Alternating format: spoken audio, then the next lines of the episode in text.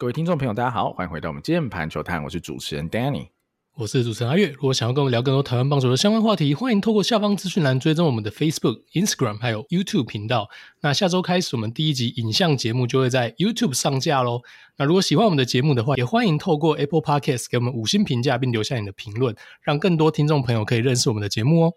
而且从今年开始啊，就有个小突破，也不是小突破，小改变，跟大家来分享一下。因为我们每一集的呃节目上架的时候，我们都会在 FB 发一篇贴文嘛。那其实后续我觉得我们可以做一个小互动，好好。从今年开始，我们来一个小互动，就是如果大家对我们这集有些评论、有些不同的想法等等，想跟我们有更多深入的了了解、聊天、分享等等，都可以到我们 FB 贴文底下来跟我们做互动聊天。那如果你们觉得有比较适合的一些题目，或者有比较诶有趣的一些 findings，我们到时候也可以在下一集的节目当中中分享给我们所有的听众朋友，让我们有更多哈跟大家一起互动的机会，让大家可以更融入在我们整个键盘球探的节目当中了。好，好，那以上就是我们这个节目小小更新呐，二零二四哈，算是农历年过后开春以后的一些小改变，也再提醒一下大家。然后，那今天的节目一开始，好，今天的这题，我们今天要聊的东西就有趣了。而你有想说，哎，为什么这个时间点要聊什么 P 十二组队？是不是很久以后的事吗？哦，跟各位讲，不是这样说的，因为一日之计在于晨，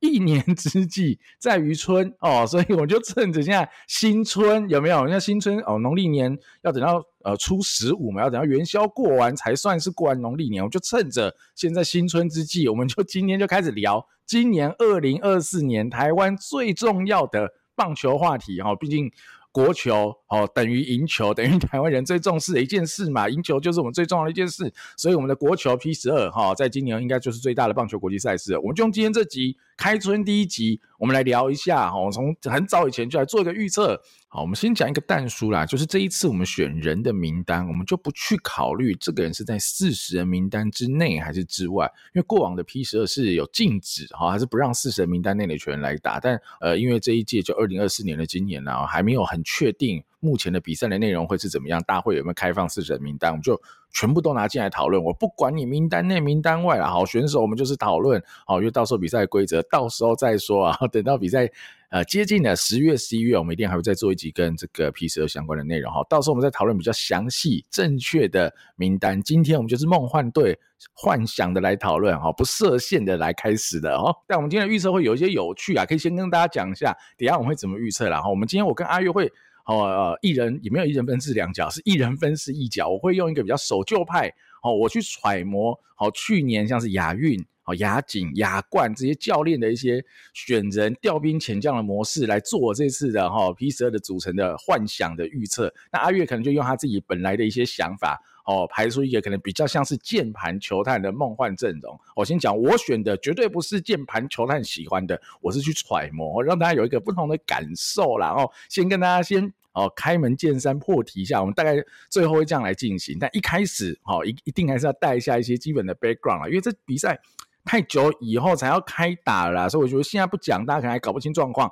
到底今年的 P 十二哈世界棒球十二强的比赛什么时候开始打呢？是在今年的十一月十号到二十四号，大概就是两周的时间要打完这整个的系列赛。所以其实赛程我觉得还算是蛮紧凑的。好，那目前呃 P 十二会打的这十二国，简单念一下哈。如果照名次来分的话，那就是从呃日本、墨西哥、美国、韩国、台湾、委内瑞拉。荷兰、古巴、多米尼加、巴拿马、澳洲、波多黎各，好，念完你不记得没关系，只要记得一件事，就是都蛮强的，绝对是强，就是十二强，所以没有什么弱队啦，没有什么抓放的可能性，就是每一队都是很强或是超强的区别而已。那这个绝对是严重的，好肉搏战，要去厮杀，要跟人家厮杀，而且这件事最痛苦的是什么点呢？最痛苦的点就是今年的预赛是改成单循环六取二。好，六取二的难度就是超级大嘛，因为去年的话，哦，不是去年，上一届，sorry，上一届一九年的时候，其实预赛是四取二的一个概念，因为那时候是分了三个小组赛来打，所以是打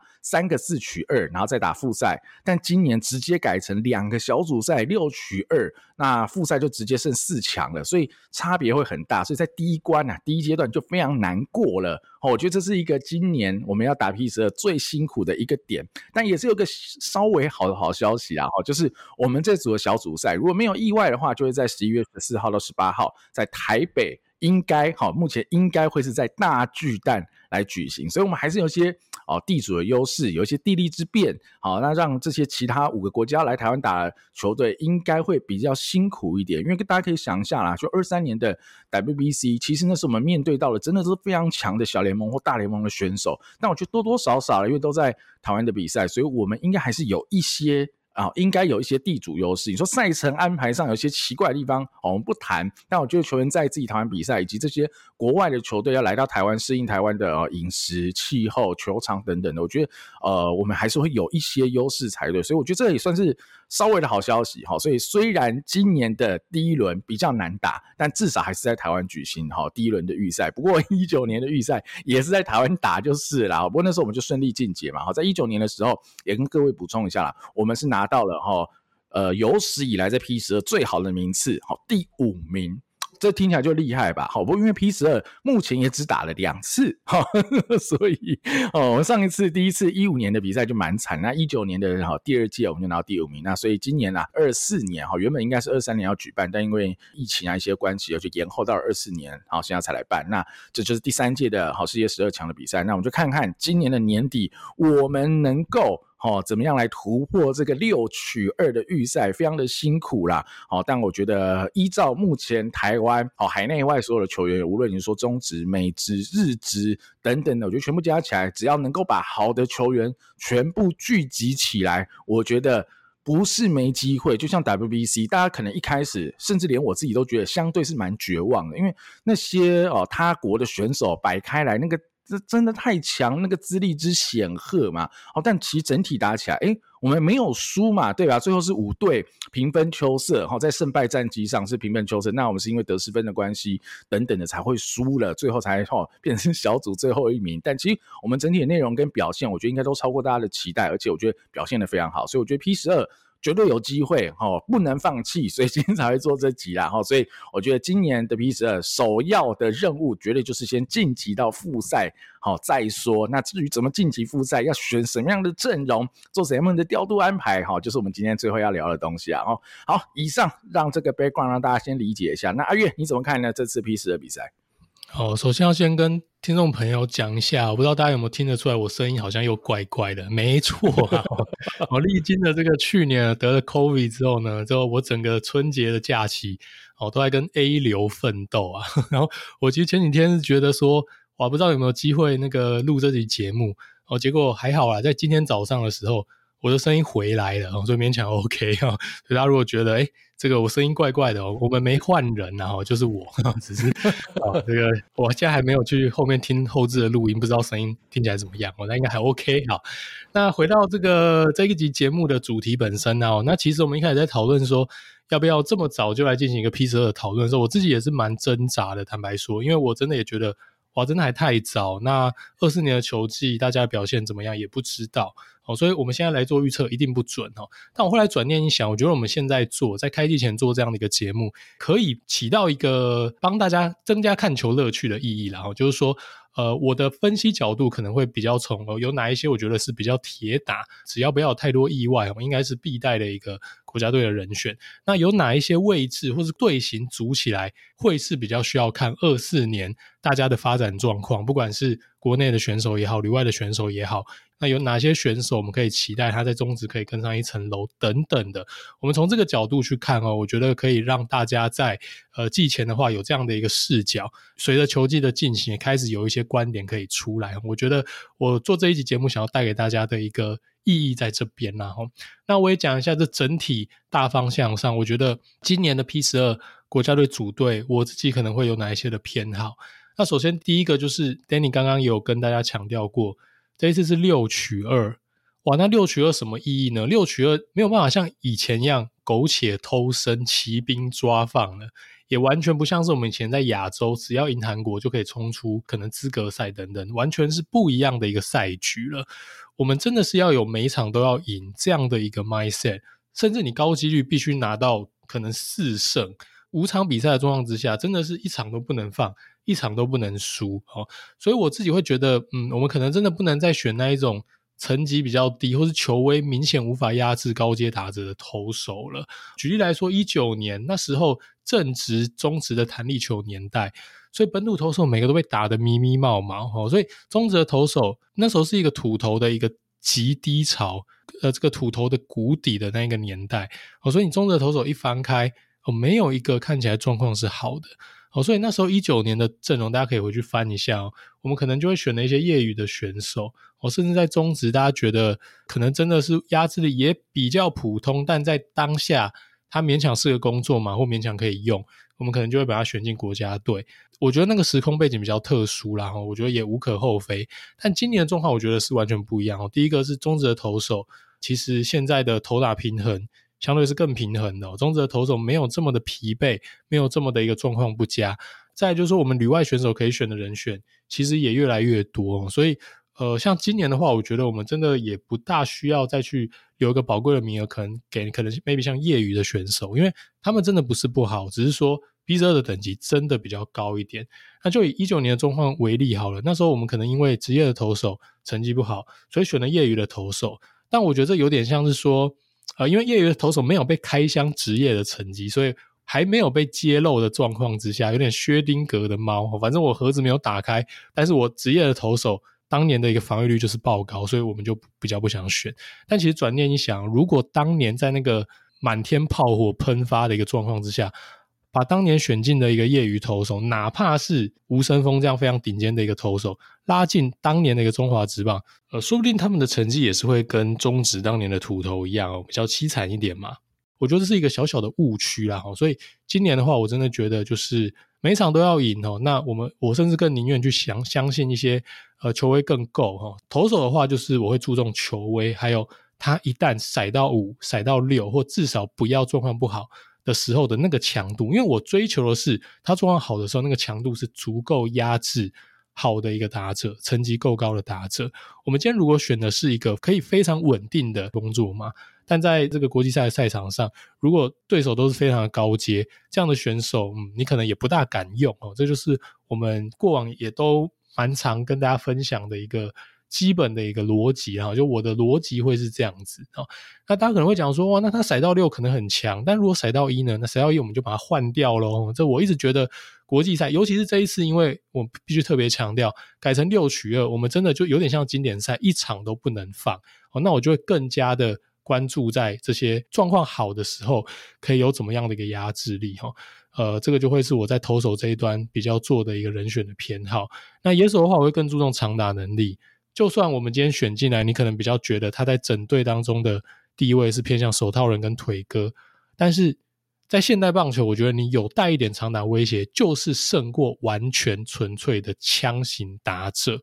哦。而且现代棒球其实这个 all around 的选手，就是很全能的选手，带有很多工具的选手，其实蛮多的，包括中职我们。真的纯本土的一个野手，也很多有这样子的一个能力存在哦，所以当然我觉得选一两个很保底的功能性选手可能不会是什么问题哈，但其他的话，我觉得就会是追求火力，还有国家队用得上的，他的 tool 一定要非常顶尖哦，那我当然会以。这个打击为主，了哈就算他可能是比较偏向以防守入选，他如果能带点长达威胁的话，那我觉得有这样子的一个属性的选手，还是会是我想优先考虑的选手。比起他是那一种纯粹的自杀棒这种选手，我们以前国家队可能为了队形的考量，为了战术的考量，还是会选一些哦。那今年的话，我知道我自己的观念上，我可能就会用其他的选手来取代这类型传统的一个选手。然后讲在前面哈，就我们今年竟然。一人扮演一种角色，那我就先把我舰队的这一个 criteria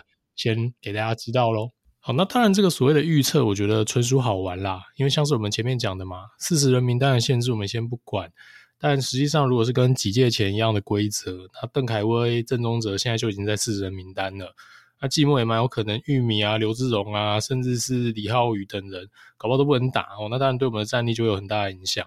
不过换个角度啦，别的国家受影响一定比我们更大嘛。他们整队都是大联盟选手，那我们可能就好五位嘛，三到五位。那但今天我们就先撇开这些限制啊，讨论起来比较有趣，大家就当做是一个开工之后闲聊的一集啦。来，我们就来看一下你怎么 cosplay 这个保守派的教练吧。哦，对，我跟你讲啊，cosplay 这件事，我觉得应该也有学习曲线。我觉得我应该有越来越像，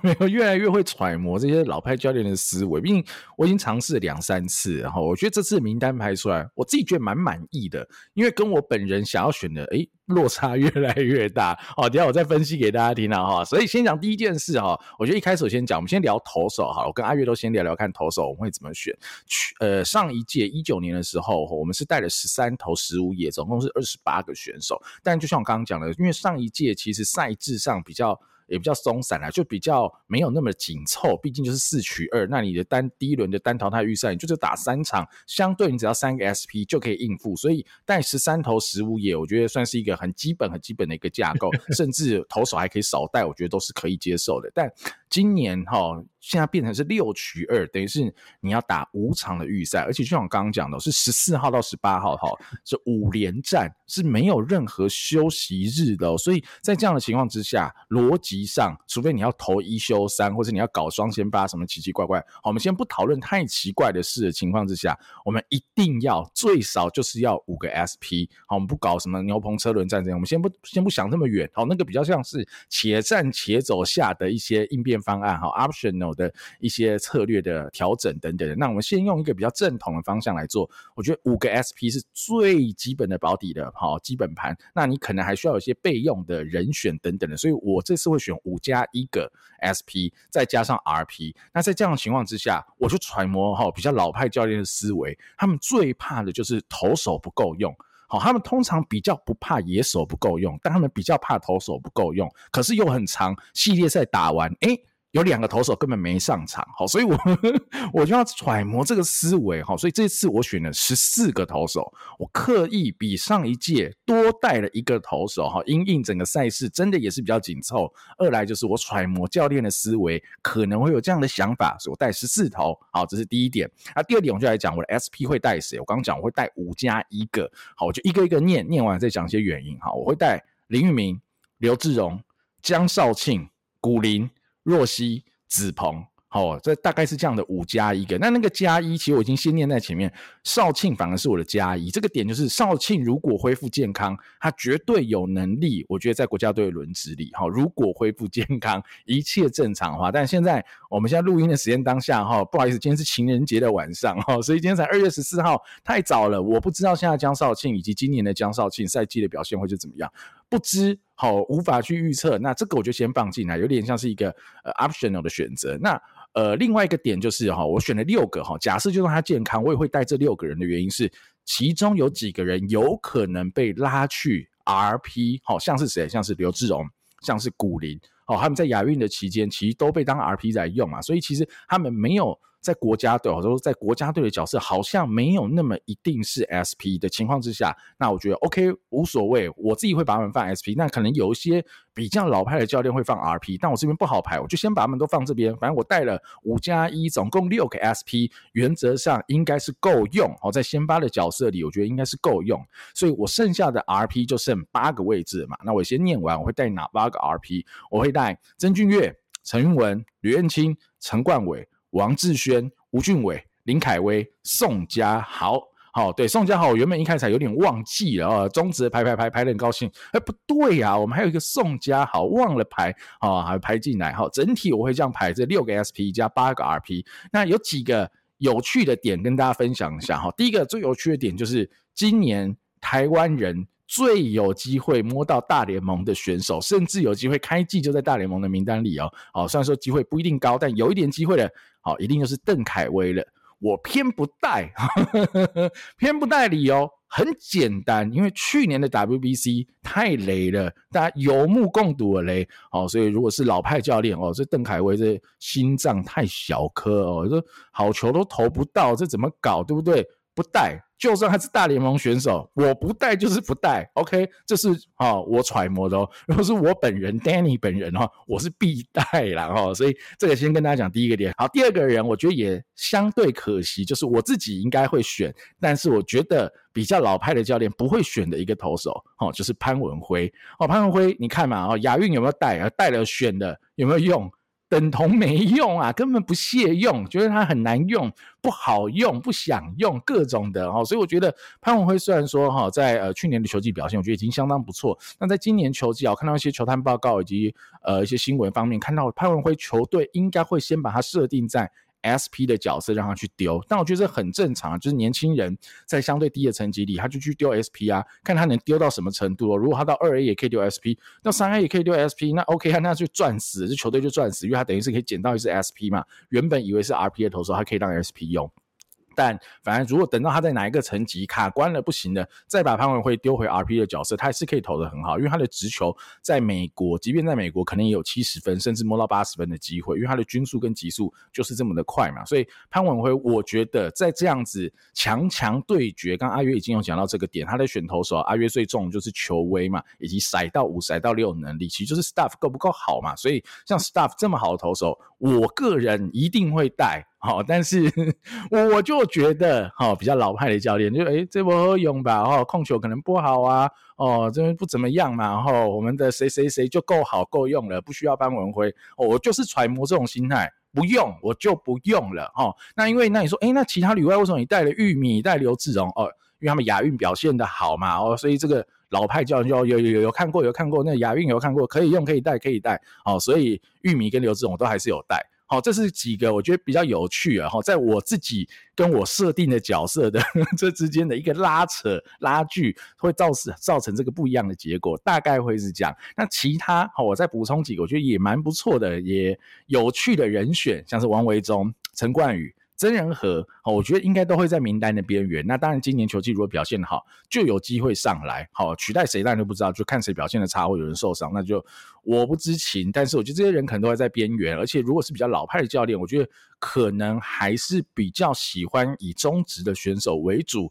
好，因为他们最爱讲就是，诶，中职选手。掌握度比较高啊，哈，比较了解啊，比较知道，哈，那其实反过来就是说，他们根本就没有去做功课，没有好好的去了解这些旅外的选手，因为这个在我们 WBC 的时候我们就聊烂了嘛，对吧？哈，就是日本国家队是怎么找这些日本的呃在海外的选手，就是总教练就是一队一队去啊，一个一个找啊。亲自的去阿伊沙子，亲自的去找他们去聊啊，等等的，然后他们都有固定的人员去看追踪他们的一些情况等等。那台湾有没有做类似的事情呢？如果有做，怎么可能？你可以说不了解？不认识、不熟悉，那都是推脱以及不负责任的言论嘛。那如果你想要赢球，如果赢球这么重要，这些就是你该知道的哈、啊。因为常常哦，我们现在看到，还比如说我们有派勤收小组去做勤收，我觉得这当然很好，是一个好的方向。但我觉得当然不够啊，你只勤收别人，然后你自己的小联盟球员你都不熟，甚至是一些好 High A 甚至 High A 以上二三 A 的选手你都不熟，老实说。完全说不过去啦，这就是没有做功课嘛。哦，那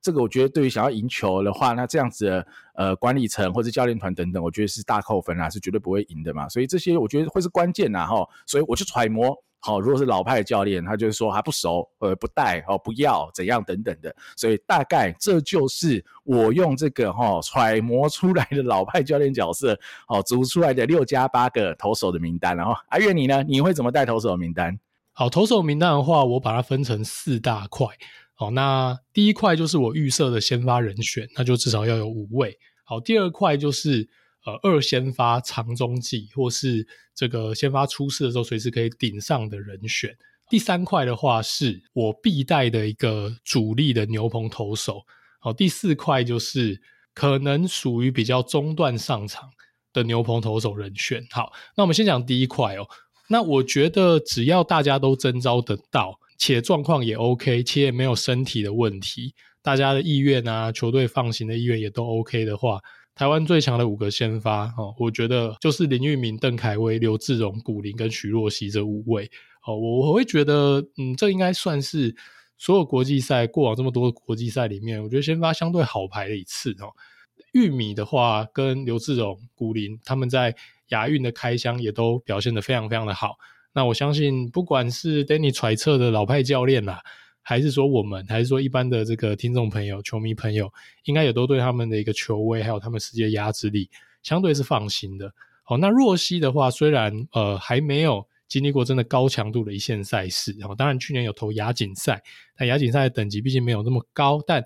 至少也是在这个大场面开箱过了，所以他在这个中职展现出来压制力。大家也都不会去怀疑哈。所以我觉得若曦当然大家也相对可以放心。再来我们就是聊到邓凯威了哈。那邓凯威今年真的是，我觉得应该八九不离十是有机会，至少在 MLB 有出赛的。就算你对他的所谓抗压性有问题、有疑虑的话，我只能说他在大联盟登板的压力应该不会比国际赛还要来得小到哪里去啊。所以他今年如果真的能顺利的登上大联盟，有一个不要太糟糕的成绩的话，对我来讲，邓凯威就是台湾当下最好的投手之一哦，这是毋庸置疑的哦。所以在撇开任何的限制的状况之下哦，那我觉得当然是得选入他哦。那当然啦哦，如果说最后其实是有这个四十人名单的限制哦，那这个也不用争论的哦，反正爱选他不选他，参不参考他的经典赛成绩哦都不重要了哦，因为选不到。那以上是我的第一块啦，就是我的先发投手的人选。好，那再来我讲到这个二先发或是长中继呢，我觉得这边可以试今年球季成绩五取二或五取三。好，那落在这个区块的选手呢，第一个有陈柏宇，好，第二位是子鹏，然后再来是曾仁和，再来是少庆，第五位是吴哲源。那这五位选手他们的所在的成绩、打的联盟，跟他今年面临的状况。五花八门，全部都不一样。陈柏宇的话，当然亚运也开箱过，也让大家看到了他的一个球威的上限。那子鹏的话，就是很稳定的中职先发投手嘛，投赛也是。少庆的话，他好的时候，大家知道他有多好哦。那今年的话，他也需要再次证明自己的健康跟压制力。泽源的话，也是跟绍兴有点像哦，经历了长时间的缺阵，但他今年赛有证明过自己。至少在那一场比赛里面表现非常非常的出色。虽然说他比较属于我前面会排除的这一种，不是靠球位压制的选手，但泽源证明过自己啦吼。那如果说他今年能成功的回归，又能交出一整年好的一个成绩的话，吼，如果球队也愿意让他回到先发轮值的话，那我还是愿意把泽源放在这一个阶层可能考虑的二先发人选里面。好，那我觉得这这一群人。看到时候状况怎么样，五选二或五选三。那我自己当然可能更看好陈柏宇一点啦，因为毕竟陈柏宇的球威就真的是比中职的土头还要再好上一截。如果今年能上二 A 哦，在二 A 有一些不错的表现，能稳定的吃下轮值的话，那对我来讲，陈柏宇就会进入到必选哦，甚至他也有可能是取代前面的人进到先发轮值。尤其是假设四神不能打，那我们高几率会损失玉米跟凯威，甚至刘志荣嘛，哇，那影响就很大了。我们可能就会更需要陈柏宇啊。假设陈柏宇还没进四十人啦，那如果这些旅美投手有两三个人不能打，我们就在这个类别里面必须多选一些中职的投手来补哦，也就只能这样子喽。好，那另外呢，我先讲我必选的牛棚投手好了哦。那当然，这个也都看二零二四年的状况啦。我现在必选，搞不好季末你就不想选了。但如果以现在此时此刻，我有三个人会选，是是我心目中的必选。第一个当然是宋家豪，哦，那宋家豪我想应该不用多做解释，哦，第二个是曾俊岳，哦，那曾俊岳我觉得毋庸置疑是现在中职的本土投手 staff 跟实力最顶尖的一个纯牛棚，好，那第三个是潘文辉，潘文辉其实他现在已经在高阶 EA 也都有所出赛，虽然在高阶 EA 的成绩并不是非常出色，但我会认为我绝对会。愿意把这个名额，你说是有点赌也好，但我绝对是愿意留给潘文辉的。呃，我一直觉得中职选手决定国家队的地板啊，旅外选手会决定国家队的天花板。即使是高阶 EA，哦，那我觉得二 A 以上都已经算是高阶的一个联盟了。那即使是高阶 EA，其实过往我们的经验，不管他回到中职或者他在这个国际赛，也都可能会有很好的表现。哦，例如说中职，我们从他 EA 的年代就已经开始用了，中职的表现会比任何。国内选手还逊色吗？我觉得完全是不会的。那潘文辉他有那一颗非常好的速球，我觉得他在短局数里面，哦，不管说他今年的球技是被当做怎么样的一个角色来定位，他在短局数里面上来消吹他的那一颗速球，哦，绝对有帮助，绝对有价值。所以对我来讲，哦，呃，这三位是一个必选的一个投手，那就更不用说潘文辉今年哦，如果顺利的话。都有可能会在二 A 有出赛，那对我来讲，他就已经达到了一个高阶联盟必选的这样的一个条件了。好，我们还有剩下两到三个牛棚的名额，那这些的话，我就会留给所有的一个中职土牛棚，还有还我们还没有在国际赛开箱过太多次的旅外小将，我认为可以让他们去做竞争。好，那有机会的中职的牛棚有哪些人呢？如果说以这一两年表现好的话，可能有小黑、林凯威、陈韵文。于彦青、左王跟冠宇等等哦，这些人，那当然有没有机会今年又异军突突起出来一些很鬼神的中职牛？当然有机会，我这边就也不去预测最终有可能会是谁，因为我觉得这六个人他们都有那个能力缴出一季非常非常杀的表现，他们只要能证明自己今年的表现很好。哦，他绝对值得一个国家队的席位。好，那旅外组有哪些人呢？哈，那那旅外组的话，我这边就持比较持保留的态度，因为他们可能就是目前可能还在新的联盟或是 EA，或是可能有一些伤病哦。那呃，一切都要二零二四年开箱了才知道。我完全不排除他们有一些人会在二零二四年投出一个非常惊天动地的一个表现。那到季末的时候，你可能会很难忽视他。我觉得有这样潜力的人，包括像是庄成仲啊，过去受伤，然后二三年基本上没有出赛。但庄成的话，之前有在国际赛亮相过，大家对他的球威哦非常的有印象哦，所以就看他今年能不能回归咯。那剩下有一些球威也是蛮出色的这个旅外小将，我觉得都有机会。如果说他们能在例如说高阶 EA 哦投出一个好的赛季。哦说不定都会进入到我们的这个国家队雷达里面，例如说像是李承勋，例如说像是张宏林，我觉得他们都有机会做到这样的事情。如果我们再梦的大一点，大沙沙子城有没有机会？然后就当然机会比较小一点啦，因为毕竟他真的菜了一点哦。那在这边再次的工商一下，这个下礼拜我们就会在 YouTube 上架我们访问大杀沙子城的这个节目哦。但我举大杀的例子哦，我就觉得他们跟这群有点像啦，他现在都还在比较低阶，但也都。碰到了这个 EA 哦，那如果明年状况好的话，他们有可能都会在高阶 EA 甚至更高的成绩，有一些亮点的话，那我觉得他们不见得贡献会比这些中职的选手还要来得差，然后这是我的一个逻辑哦，所以这一票人，我觉得选两到三个哦，如果我们抓 total 十三头的话，那就会跟前面你那些二先发要选几个会有相关哦。如果你前面那些可以投长的人选两个，那你这边牛就可以选三个；你前面选三个，那你这边牛可能就选两个。但我自己可能就还是会比较偏向哦，用当下二零二四年，尤其是牛棚，我觉得应该要就当下的一个职棒赛季的成绩，因为我们今年是在球季后直接接着打嘛，哦，那他们当年状况好不好，我觉得就是一个很大很大的判准了，然后，好，所以大概这以上呢，哦，这个我还是先选了比较保守的十三个投手啦，然后分成四大区块、四种面貌的人选来跟大家做分析，那我们就看二零二四年会不会有些人异军突起，跟我们一些呃意想之外的一个表现喽。好了，虽然阿月你现在应该是一个哈、哦、生病的概念嘛，A 流概念，但我这时候我要来哈、哦、尝试的突袭你一下哈，因为你刚刚太保守了，我觉得不行，你这样太保守了，我就是要你 选出十三个人，好，可以，行嘛，对嘛，对不对？对啊，这样才有趣一点嘛！哈，我我就看看你哈，你因为我完全懂你这个选的逻辑啊，以及这个赛季都还没打，但没办法，没打就是没打哦。就像我们远古时期，我记得我们二二年底还是什么时候，我们做过一次 WBC，好像不是年底年中做过 WBC 的预测嘛？那时候距离 WBC 也是快一年的时间，好像意思差不多。没关系，阿月哈，我先多废话几句，让你再想一下。好，你就把这十三个排出来，我想要跟我的十十四个比一下，我来体感一下，我们到底我们两边的投手阵容主要会差异在谁啊？好，你排排看你的十三个投手。好啦，那我就再重念一次哦。好，林玉明、邓凯威、刘志荣、古林瑞阳、徐若曦、潘文辉、曾俊岳、宋佳豪，以上是我的必选。好，然后剩下我再选五位哈。那根据我刚刚提到的人选，我会选陈柏宇、黄子鹏、小黑吴俊伟。王志轩，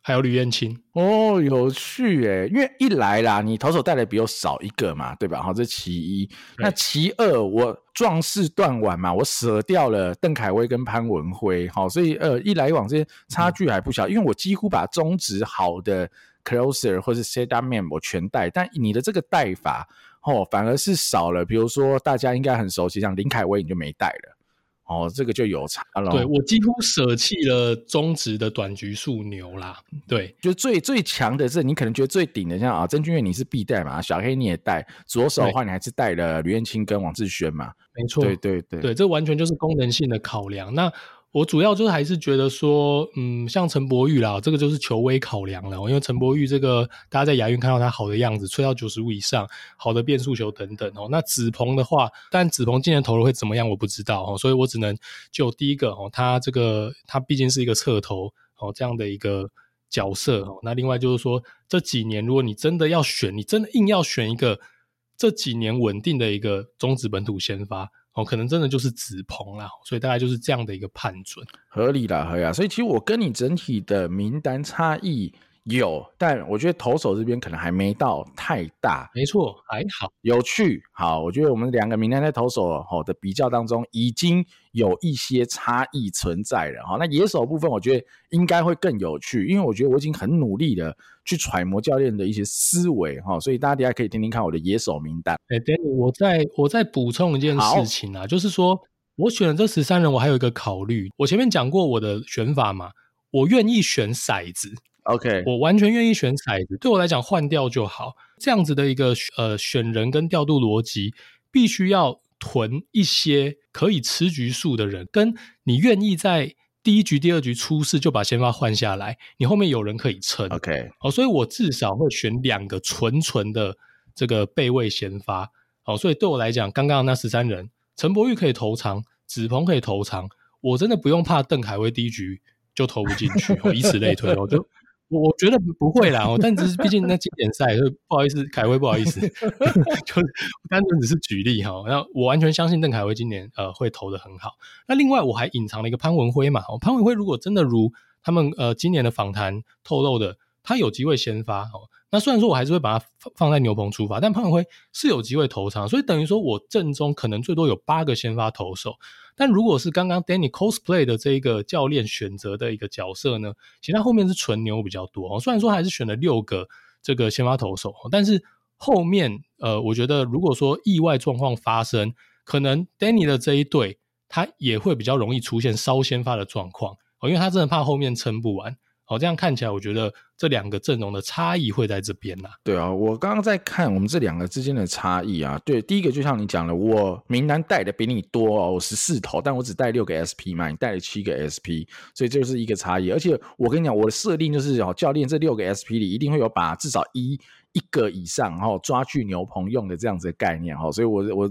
想法会是这样子啊。那纯牛的部分，我觉得以老派的教练哦，我的选法。比较爱选纯牛啦，因为老派教练就不会用二先发，不懂得车轮战，也没有所谓的局数分配啦，他们根本没有这些概念在他们的哦赛前的预购预预化的这个些一些策略的布置里面嘛，所以他根本没有这样选啊，反正就是选哦，要几场先发就几个先发投手，剩下就是选纯 RP 嘛，哦就是这样选，所以我是这样比较揣摩这种概念啊，所以 OK 投手的部分呢、啊，我们俩之间是真的有差异的哈，好。而且他纯 RP 选再多，他也不会在前面压，他也是宁愿在前面把先发烧烂，然后后面对 到第七局纯 RP 才会上。就像我一开始讲，我就在等今年会我选十四头，哎，就有两个没上，我就是想要这样子，你知道吗？我就是要揣摩这个情境的发生，我要让这件事的发生可能性最大化。嗯，好。那接下来呢，野手部分啊，野手部分我也也一次讲完了哈。那我们顺便也把打线也排完了哈，这样比较好聊哈。全部一起讲完，我们再来比两个野手的差异啦。好，首先野手部分我会带三个捕手，好，三个捕手我就纯纯的带三个捕手哈。即便我现在已经被压缩了，因为我投手都带一个嘛，我野手少带一个，但是老派教练的思维，捕手。哦，是绝对不能少带，什么都可以少带，捕手不能少带，所以我会带三个捕手。好，我会带巩冠，好，这必带嘛，这应该没什么好讨论。我会带蒋少红，我会带林黛安，好，so far 我会带这三位。那求的就是，因为巩冠就是纯输出的嘛，所以剩下两位我就是相对更要求的就是防守端的贡献。好，所以带蒋少红，蒋少红甚至可以算是相对攻守均衡嘛。那岱安可能就是守备方面表现比打击来更好。哈，我觉得这应该是老派教练比较。可以接受的三个捕手的组合，那你说，哎、今年呢、裴，峰打得很好，可不可以选呢、哦，高一杰打击复活可不可以选哦？当然都可以选，但是说此时此刻啊，我就用现在的这个资讯量，我就先选这三个了。好，那这时候你就说，哎、捕手的话，OK，所以阿富是不算在捕手哈，Danny 是放在内野手里面。好，你听听看，我内野选了谁？哈，内野选了朱哥，好，吴念庭、郑宗哲、江坤宇、张玉成，还有。王威臣，哇，这个选的厉害了吧？有那个味道在吧？好，第一个我就没有选阿富了，好，因为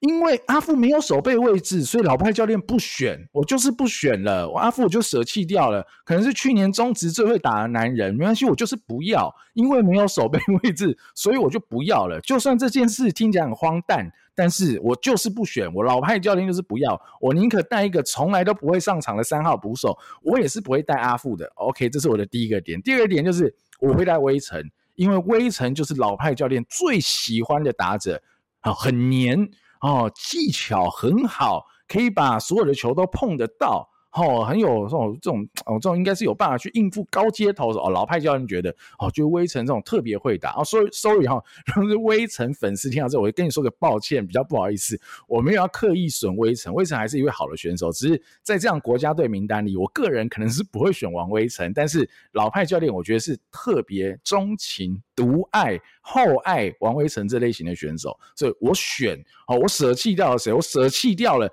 一狗票的。超优秀内野手，像李凯威、刘基宏、梁家荣、李浩宇，我都是不要，我就是不要，我就是要带王威晨，甚至等下我排打线，我先透露，王威晨就是我的第一棒。我跟你讲，我这就是排到底了，我就是相信这就是老派教练最喜欢的阵容。OK，那其他的野手部分应该就不用讲了嘛，哈，就郑宗哲啊，哈，念婷啊，坤宇啊，啊，张玉成、朱哥应该都是一时之选呐，哈，相对来说，所以你看我是老派教练，朱哥可能都会上，但阿富是不会进来名单的哦，大家要知道了哈。好，那最后外野手部分哈，因为已经太挤了。如果只有十四个野手，所以外野我只能带四个了哈，我没有五个的名额了，所以朱哥有点像是那零点五个，好，大家应该这样理解，朱哥就算是零点五个内野，零点五个外野，那外野会带杰宪、志杰、詹子贤、陈晨威，好，首先陈晨威必带。第一个选的会是陈晨威，好，因为陈晨威功能性够，有腿有速度，可以做一些战术，所以陈晨威这个一定带。再来杰宪，我觉得一定带，还有这种队长的这种气质、领袖气质，加上他的 content 那么好，也是好比较老派教练非常喜欢的这种类型，所以杰宪也必带。好，志杰我觉得应该是没办法不带，只要志杰健康，原则上。还是得带。那詹子贤的话呢？当然还有其他很多很好的人选啊，像是什么林安可哦，我就不带了。为什么不带？因为这样外野全部都是左打啦，然后老派教练这样不能接受，说要补一个右打进来，我就补詹子贤进来。但詹子贤去年表现非常的好，所以我觉得补詹子贤完全没问题。但我个人会比较喜欢林安可，但没关系，我为了让我的角色跟我个人做出一个差异化的区别，我就是不带阿富，也不带安可。好，让他们再度成为遗珠，让阿富好。虽然说去年终于有入选了亚锦赛，但那可能就不是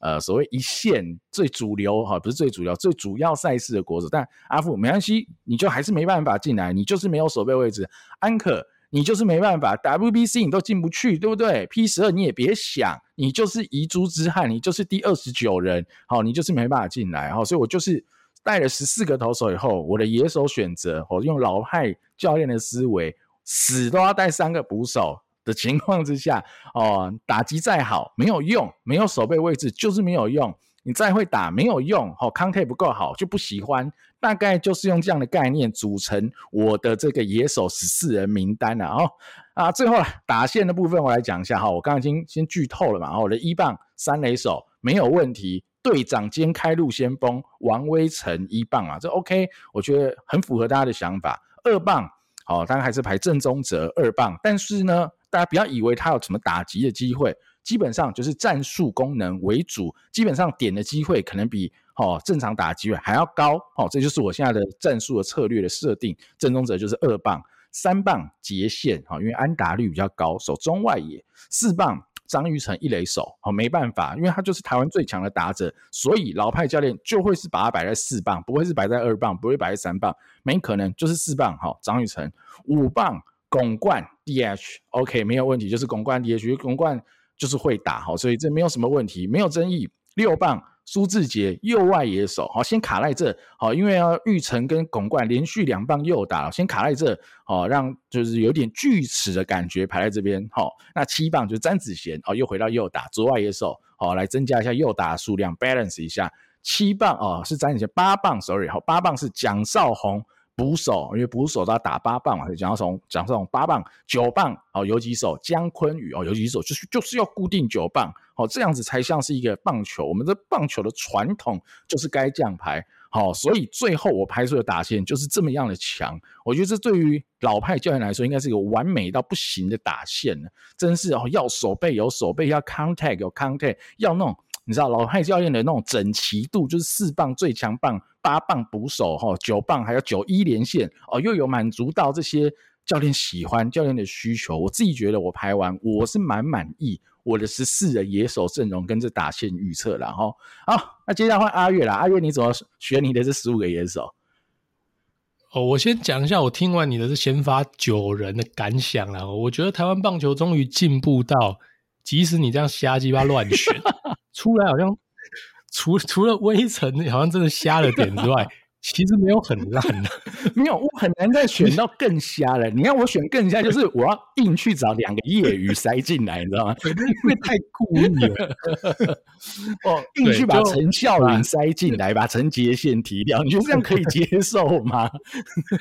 对，所以所以说我说感觉到台湾棒球进步，你知道吗？我们的人才库终于有啦，到了就是有一点防呆了，有一点防呆了啦。虽然说还是没有很多，但是就这就像我们刚选 SP，其实我们整个投手选进选下来也很防呆啦。就是我们当然会人选上有一些差异，但你说就算少了邓凯威变成林凯威好了，会很差吗？也还好啦。但邓凯威还是比较强，不过那个防呆的效果是存在的，甚至我们两个人 SP 排起来。可能也只差了邓凯威，其他人根本也八九不离十，不会有什么差别的啦。是啦，至少你大家如果真的是跟一九年的状况比，我觉得就真的有体感，体感就差多差多了。对对对，差多了哦。我我们就不要念一九年的名单啦，就他自己去找好吧。OK，好啦，换我啦哈。野手的话，我们先讲捕手。好，捕手的话，因为巩冠必选，那巩冠的话太容易以 DH 的身份去做先发了。哦，所以这边的话，我还是保险起见呢，我还是选三捕手和巩冠。好，那巩冠当然就占一个了。那另外一位，哦，那刚刚 Danny 逼我做选择嘛，我直接讲我的偏好啦。我的偏好是蒋少鸿跟宋家祥。哦，那宋家祥当然你得看他二零二四年能不能维持好的一个状态。当然我知道他现在还很菜，还有很多东西要学，但他的天赋、他的传球、他打击的天花板，哦，真的很香。那期待他今年可以兑现。好，那蒋少鸿是当。目前比较攻守兼备的一个选择。好，那你如果说呃，这这两个人里面有人受伤，状况不好的话，其他好的中职捕手戴安啊、培峰啊，看你喜欢老的小的，这两个防守端我觉得都还是可以信任的。然后，那但如果说我现在就是要硬是硬是选的话，OK，那我就选孔冠、少鸿跟小宋吧。好，那内野的部分哦，内野其实我今年选的非常痛苦哦，因为人选其实非常非常的多。好，那我先说鼠疫的一个内野先发，因为我觉得，嗯，包括我刚刚评论说，Danny 这个所谓的老派教练 cosplay 选出来，其实也不会太差，是因为我我们的内野真的有一点保底防呆了。好，张玉成绝对先发嘛，然后阿坤绝对先发嘛，不管是你是。这个老派新派哦，应该这个都是可以同意的。那另外郑宗哲应该也绝对先发嘛，打的成绩够高，过往国际赛打得又太好，所以对我来讲，那也四个位置有三个位置已经抵定了。唯一的变数大概就是四十人名单这件事情嘛，他们能不能打？但我们今天是你知道，不管限制的那个幻想梦幻队，那他们当然都得先发啦。那就只看说你怎么样去分配他们的位置。好，那对我来说呢，虽然说张玉成一个大联盟可以守中线的人，守一垒实在是蛮奇怪哈。但说实在，我们中线如果是有阿坤跟宗哲的话，所以在这样特定的状况之下，那张玉成守一垒，我觉得也是一个挺好的一个选择啦，可以考虑的一个选择。哦，那所以如果你要把这三个人都摆上先发的话，那大概也就是这样子。那三垒的话，当然就是开放的。那我一定是摆李浩宇啦。原因就是我非常喜欢李浩宇，那我觉得李浩宇他的 role power，还有他二四年有机会去做出来的突破，我都愿意给他一个先发位置。如果说给他好的一个机会表现的话，不要动不动哦，这个一两个打席打不好就把他拉掉，像这一次他回来打有点那样的一个概念的话，呃，我觉得李浩宇一定会给你很好的一个表现。好，那这是我的一个先发内也会做出这样的一个安排，然后。那除了江坤宇就是真的是手背太香了，打击也不差之外，其他当然都有火力上的考量。好，那我会选三个人当做内野的替补。好，第一个我阿富是一定会选进来的，因为我火力考量，我要选可以打到高阶投手的一个打者。阿富选进来，不管你是先发还是要代打，我觉得都是第一个推他上去的。原因很简单，我们用二零二三年的一个中职成绩来看，廖建富就是一个。自己独一档的存在，遥遥领先全联盟其他打者。哦，他就是比那一些已经很好的打者，OPS 硬生生再高了接近零点一。好，例如说俊秀去年打得好不好？很好啊。基宏去年打得好不好？很好啊。江咩去年打得好不好？很好。这些人我们都会觉得中职顶尖的打者，但廖健富就是硬是比他们好上一截哦。所以即使没有守备位置，我也愿意给他 DH 的位置。你说 DH 他跟巩冠必须得竞争，那就竞争啊，一左一右也 OK 哦。那如果说你都要摆上去，完全没有问题，巩冠去蹲补即可啦。阿富我完全愿意给他 DH 的一个位置。哦，阿富的棒子就是有好到这个程度。我也是比较担心，就是说实际上的主事者是不是也跟我一样的看法？因为毕竟阿富第一次这个国际赛在亚锦赛的初赛哦，这个状况并没有到太好。好，但如果阿富还是能再复制一次二零二三年的表现，对我来讲，他就是一个必选。好。当然，如果今年乐天终于愿意让他守一垒，那是最好的嘛。他有守备位置，他可以站一垒。那宗哲如果不能打，那阿富可以顺理成章先发一垒。哦，张玉成假设是能打，那就二垒，呃，也很完美。那再来就是念庭，好，念庭我还是会把他带进来。然后第一个，呃，过往多年的一个高阶联盟的一个时机，如果他回到中职能打出一个 OK 的表现，加上他有一个非常好的这个全守卫工具人的一个特性，哦，念庭我会愿意给他一个位置，而且他在国际赛也证明过自己很多次。他真的是一个大心脏的选手。好，那剩下一个名额呢，真的很宝贵。其实有很多好选手在竞争，但我会给刘基宏啦哈。基宏我很看好他二四年会有一个真正意义上的一个 breakout。然后当然二三年已经算是 breakout，好，但二四年我真的觉得他会跻身联盟最顶尖打者一个名单里面。然后加上他的这个，不管是在台湾大赛还是在这个亚冠赛哦，这些国际赛历练里面。刘基鸿也都通过了大家对于国际赛强心脏这样的一个考验哦，所以我觉得基宏绝对是愿意给他一个位置。好，那有超级多的遗珠，好，例如说我非常喜欢的一个李凯威，好，例如说去年也是成绩非常鬼神，甚至可以说是联盟二号、三号打者的阿莹，所以我觉得都非常非常的可惜。这些只能说是我的预测啦，我还是愿意把这样宝贵的位置给到基鸿。好，那我要提一个人。他比较特别是谁呢？哦，就是林立啦。林立以二三年的状况来看，他是一个内野手。如果他是内野手身份的话，比较尴尬，因为大家会嫌弃他的手套嘛。他又是中线，那我们现在攻守俱佳的好中线其实是有的，所以可能不太愿意牺牲太多防守。但林立的棒子绝对是我们会希望在国家队借重的一个工具。好，但二四年的状况比较特殊，其实也讲过蛮多次的。我会希望乐天长线以来把林立摆在外野。那现在的话，你有林子伟嘛？那子伟的话，当然这个大家呃都已经有点像敏感词，不能提。但二四年的话，我觉得乐天桃园势必还是得把子伟放到内野的位置来去做试试看，至少要去把他原本做这桩交易，把他弄到阵容里面，可以做到一个贡献，再去做尝试看看。我相信子伟还是有这个能力存在。好，那如果林立被挤到外野，或者说他也是水到渠成的去外野，我们不要说被挤到外野好了。那我在外野绝对会留给林立的一个位置啊。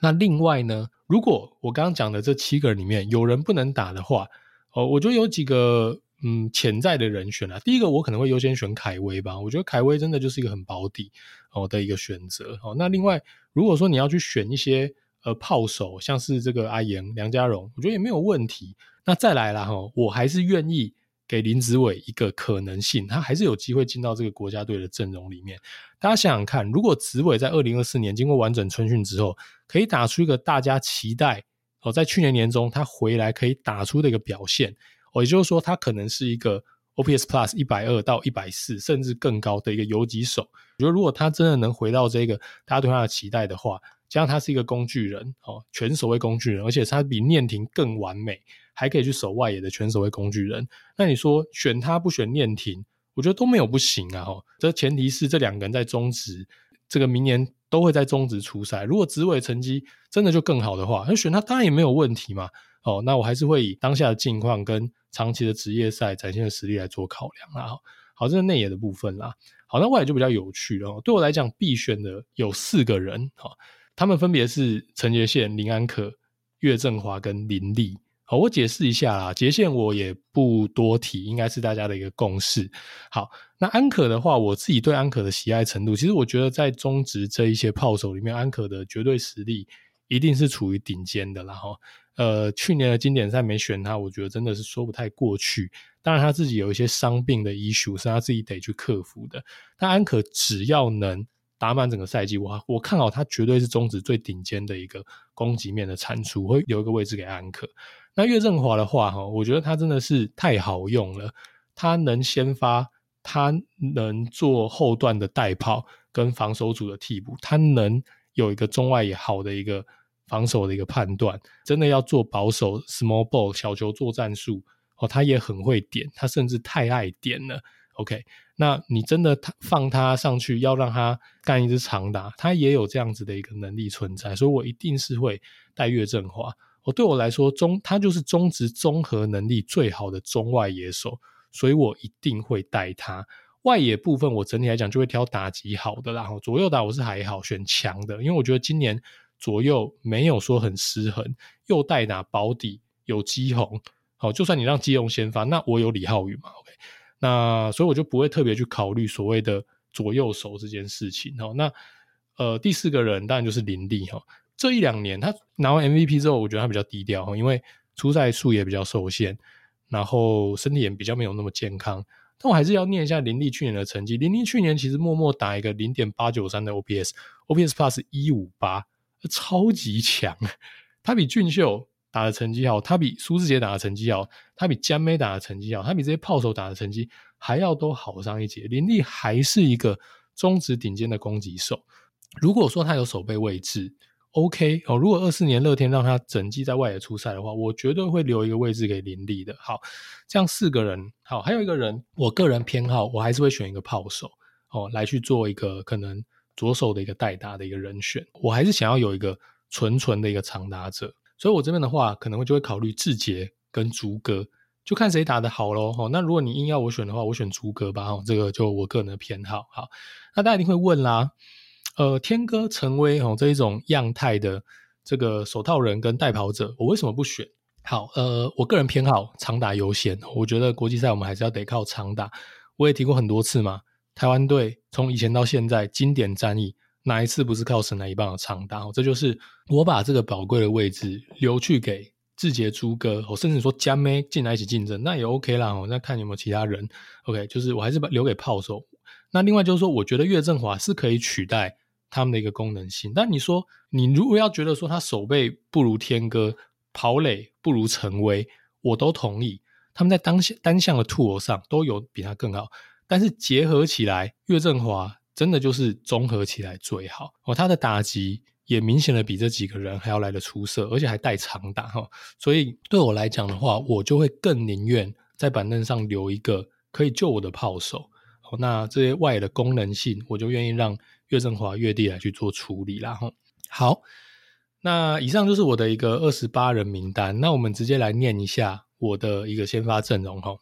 那我就直接做一个火力最大化的版本，也就是巩冠蹲捕的这个版本。然后大家可能会觉得啊，有点危险啊，但经典赛我们都蹲啦。然后巩冠在子鹏先发的这一场啊，确实也蹲得稀巴烂，但是他就是靠棒子打回来了嘛。所以有经典赛这样的前车之鉴。加上我自己都讲过很多次，台湾队就是跟人家拼火力，所以好，我不怕啦，哦，巩冠下去蹲了。好，所以我的阵容是这样：一棒二垒郑宗哲，二棒一垒张玉成哦，最强之人哦，我们走美式，我们放二棒，三棒 DH 廖健富，四棒捕手吉力吉捞巩冠，五棒右外野手林立，六棒左外野手林安可，七棒三垒手李浩宇，八棒中外野手陈杰宪。九棒游击手姜坤宇，我这个阵容里面有五位右打者，所以其实左右是比较平衡的。我也有兼顾到所谓的速度跟盗垒的一个能力，中泽可以盗垒，林立可以盗垒，杰宪可以盗垒，李浩宇的纯速度虽然只是平均，但他的跑垒技巧、他的盗垒技能在小联盟被认为是在线的，所以我至少有四个人可以带来盗垒的破坏力。长打就是我组建队伍的一个核心的一个目标，所以你可以看到，就是说我的纯长打者至少张玉成、廖建富、巩冠、林立、安可、李浩宇，这中间连续了六棒哦，都是纯纯的长打者。中哲哦，当然他比较是枪型打者，在美国，但是不要忘记他是带长打的。那杰线的话，当然在中职，你也不能说他完全没有长打的威胁。大概就是阿坤哦，稍微比较偏纯枪。但他的游击守备绝对是大联盟等级啊！那这个阵容的话，大概你必须得担心的，当然还是巩冠的一个蹲捕啦。但有舍才有得哦。那另外就是说，左右两侧外野的手套相对比较令人担心一点点。但我们如果领先后半段，你完全可以放岳振华上去守备哦。所以我觉得这个阵容是我目前看下来，我自己觉得挺满意、挺强的哦。这个有左右的平衡，长打火力够暴力，也有一定程度的速度破坏哦，是我心目中认为最好的一个打线哦。对啊，就阿月排完，大家就发现，哎，Danny 怎么没有提到林立？哎，林立跑去哪？哦，跟你讲，林立就跟阿富一样，没有位置，没有守备位置。林立修比伯二啊，哪样嘛不行，二垒不能守，外野没守几场，没让用。不选我就不选了，好，我都是选能有守备位置。你说，哎，朱哥守备会比林立好，哎，老派教练可能会这么觉得。哎，朱哥左外野，哎，扑球有在扑啊，一垒当秀，而就好用的呢，哦，他两边都可以兼顾。在我这个十四人的野手阵容里，朱哥叫做活棋工具人，我告诉你哦，他是扮演这样子的角色哦，所以大家的定义不太一样哦，选的人就会不太一样了哦。好，但我觉得啊，野手部分我觉得看出超大的差异，尤其是打。线一排完，我觉得你的打线跟我的打线打十场，你最少会赢七到八场，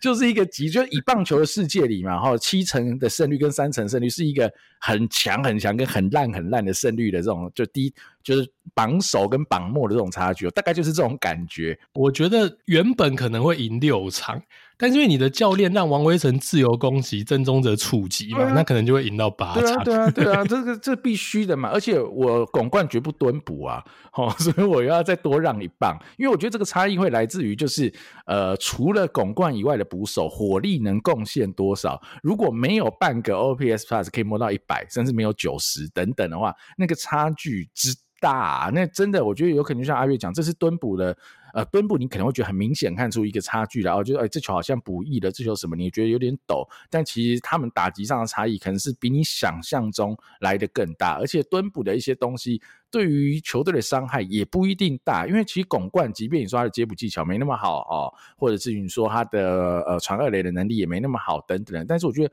巩冠在配球上、引导投手上，我觉得没那么差。老实说，我觉得没那么差。就像你看 WBC 给巩冠蹲蹲蹲到这样。因为我们其实还是打得不错啊，我们整体的成绩，我说整体的成绩还是不错啊，嗯、就是有舍才有得嘛。我觉得这整体来说就是一个 trade off。那台湾就像阿月讲，我们缺什么？我们绝对不会是什么一比零赢韩国、日本，这太难、太难、太难了。但我们有可能什么八比六、八比五、七比四这种概念哦，这种是有机会的哦。所以我觉得终究啊，我们还是要追求多一得一点分，就像 WBC 就是要靠张育成一直轰嘛，靠巩冠轰嘛。啊，没有轰是不连赢的机会都是零嘛，因为我们投手能力，说真的，即便我们把这些最好的小联盟选手叫回来哈，我们都。呃，可能顶多只是五五坡啦，跟他们能够奋力一搏而已。但你说我们投手会有什么优势吗？我觉得也很难 有什么优势啦。那只能说靠打者能不能临场发挥来的更好。所以最早啦，一开始我们就提到我们选人的那些想法哈，当然不是我这个角色，是阿月哦，代表键盘球探的